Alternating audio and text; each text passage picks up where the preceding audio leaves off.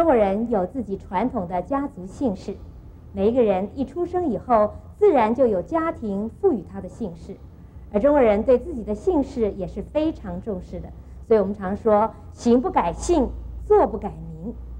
而当一个人出了家以后，他原来的名字就不再使用了，而使用出家以后师父给他的法名。那么他原来的姓氏还用不用呢？如果有人问一位出家人：“请问您贵姓？”这是不是适合呢？我们现在就恭请圣严法师来为我们开示。姓名这样东西呢，是文明社会的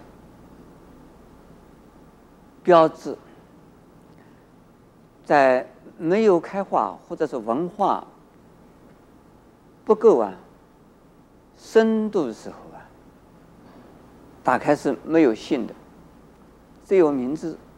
没有姓，我们中国人呢，这所谓百家姓的时代并不早。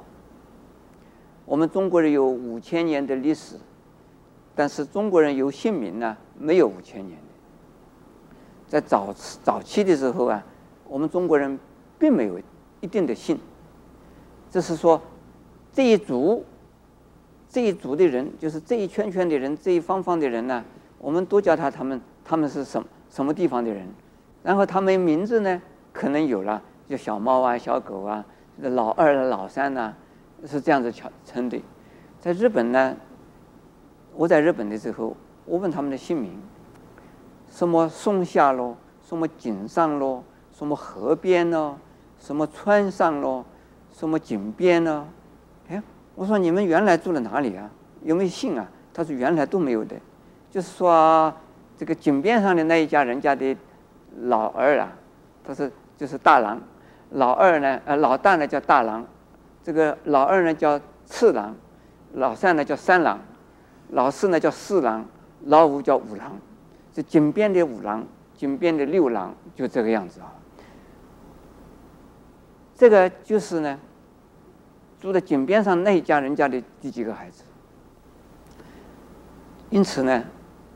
在西方社会呢，这个 爸爸叫这个约翰，老呃女儿呃孩孩子也可以叫约翰的，这个孙子也可以叫约翰的，约翰第一代、约翰第二代、约翰第三代，他并没有一定的姓呢。在我们中国人呢，很重视姓，因此呢，所以出家人呢。说出了家以后就不应该有出家的姓哦，其实不一定呢。释迦牟尼佛的释是他的姓呢，释迦族就是他的姓。释迦族的人出了家，叫做释迦某某人，释迦太子，释迦释迦牟尼佛，又叫做释迦佛，就释释迦是他的姓呢。我的出家姓张。如果我的成了佛，我叫是张佛也可以吧？张家出了一个佛，叫张佛，这个也是正常的了。但是后来呢，释迦牟尼佛的弟子啊，是不是有法名呢？好像也没有哎。像阿难陀本来就叫阿难陀，就叫阿难陀。胜陀罗阿难陀，阿难陀，他说不同的人叫不同的名字。摩诃迦叶、迦叶波、迦叶波叫迦叶的人很多，有一个呢，这个是拜火的迦叶，有的是苦恨的迦叶，还有迦叶波的老二、迦叶波的老三、迦叶波的老四，是这样子，也并没有一定说有法名啊。可是到了我们中国啊，在晋朝的时候，有一位啊，道安啊，他说啊，这个四海的水流到。海里边都叫同一个海咸的味道，所有的百川归海，海水全是咸的。而百姓出家，出家以后统统姓释，全是释，全是释迦牟尼佛的儿子。从此以后，道安他的姓上面呢，就冠着一个释字，叫做释道安。从此以后呢，很多的人就叫释某某释某某。那么叫法名有没有道理呢？有。法名的意思实际上都是啊，根据佛法的名词名相而佛法的意义来给我们那个名词。那么有没有一个法派呢？这个法派啊，也是中国人制造出来的。中国的特别是禅宗有法派，中国有禅宗的法派呢，有自派。然后天台宗也有法派，也有自派，说这一派这一派，这个是什么呢？是根据我们中国人的祖宗的族谱，这一个谱，这个族谱啊，一代一代的有它的字辈，这个是中国人的呀，就自派的辈分啊，也这样子来的。究竟是中国人学习佛教的呢，还是佛教学习中国人的呢？我没有深刻的研究，但是呢。这个是中国人的呀，风俗习惯呢是没有问题。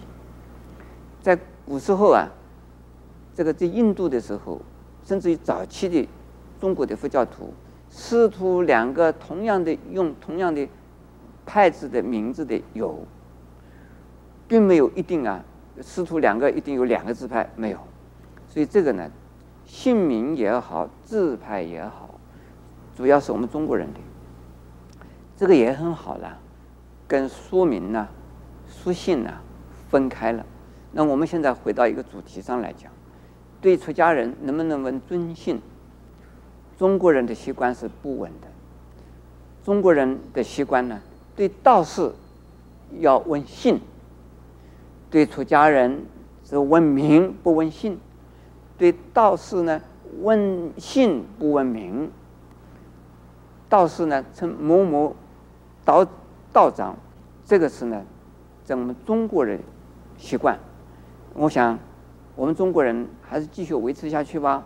见到出家人不要问姓，见到我们这种出家人呢，问名。请问上下，请问法名，请问尊法名、尊法号，怎么样子？尊尊姓嘛，尊法号。请问上下，请问贵上下。请问法师的上下，请问法师的上下，请问法师的法名就可以了。不要，请问您贵姓啊？姓是有了，不用了啦。